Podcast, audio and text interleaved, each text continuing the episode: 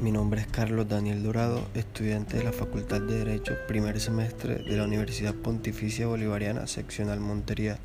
Hoy les vengo a hablar sobre la familia neorromanista.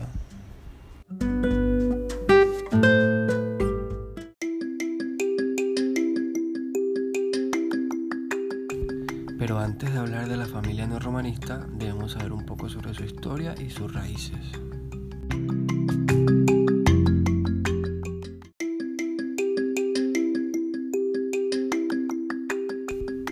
Comenzaremos diciendo que el derecho romano tiene tres etapas muy importantes, las cuales son la monarquía, la república y el imperio. En la monarquía existió un poder absoluto. En la república surge lo que es el Senado y las principales fuentes del derecho. En esta etapa fueron los edictos, la jurisprudencia y los jurisconsultos. En el imperio se crean las constituciones imperiales.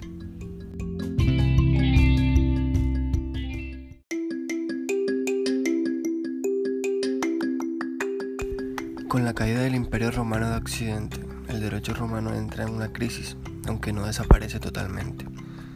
Posteriormente, cuando llega al poder el último emperador Justiniano, se enfoca en la restauración del antiguo imperio. Su deseo era que la cultura jurídica romana perdurara.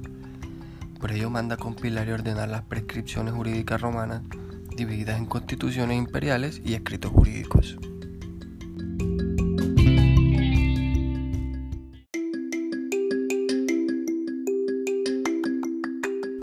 La compilación justiniana se denominó Corpus Iuris Civilis y se divide en cuatro partes importantes. La primera, el digesto o pandectas. La segunda son las institutas. La tercera es el código. Y la cuarta son las novelas. La primera, digestos o pandectas, es una compilación de textos de jurisprudencia. Más o menos son unos 50 libros alrededor. Las institutas son un manual de introducción al estudio del derecho. Los códigos contienen las instituciones imperiales anteriores a Justiniano y se encuentra dividido en 12 libros. Las novelas contienen todas las constituciones posteriores a Justinianos, después de su época.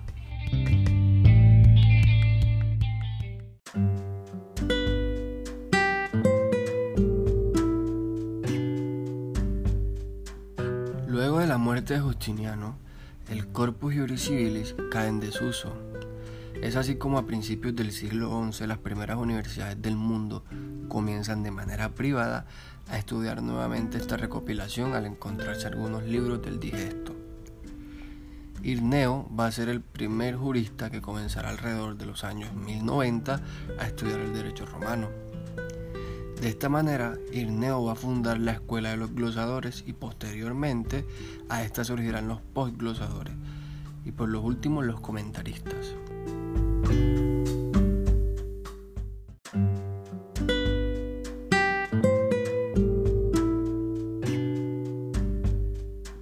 Los glosadores realizaban anotaciones marginales alrededor del digesto.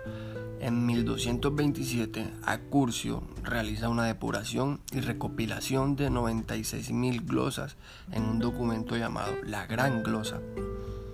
A mediados del siglo XII surgen los postglosadores y retoman el digesto con el objetivo de comentarlos, pero con el fin de aterrizarlos a la práctica, o sea, lo integran al derecho de su época.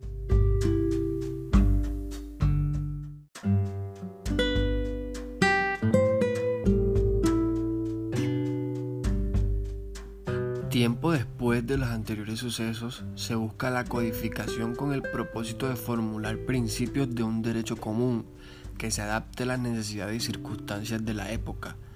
Dentro de las corrientes más importantes encontramos la francesa y la alemana.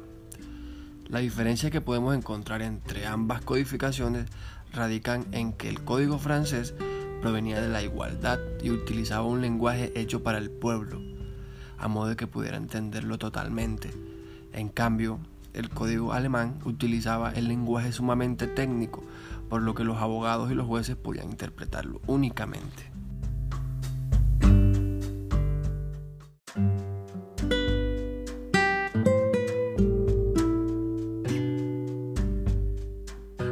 Ya que sabemos toda esta información, vamos a ver las principales características de la familia neorromanista.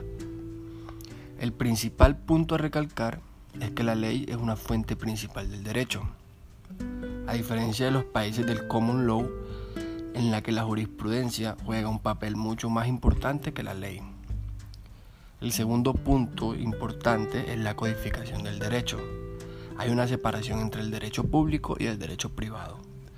Es necesario señalar que el derecho procesal es un derecho escrito y no oral, como sucede en el common law. Sus principales características son, ya lo habíamos mencionado anteriormente, el digesto, las institutas, el código y las novelas. Las fuentes del derecho en países neorromanistas son 1. La costumbre, 2. La legislación, 3. La jurisprudencia, 4. Reglamento, 5. Doctrina.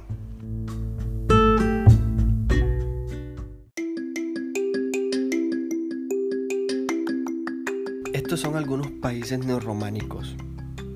Grecia, Alemania, España, Portugal, Brasil, Chile, Uruguay, Perú, Argentina, Francia, Rumania, Polonia, Italia, entre otros países.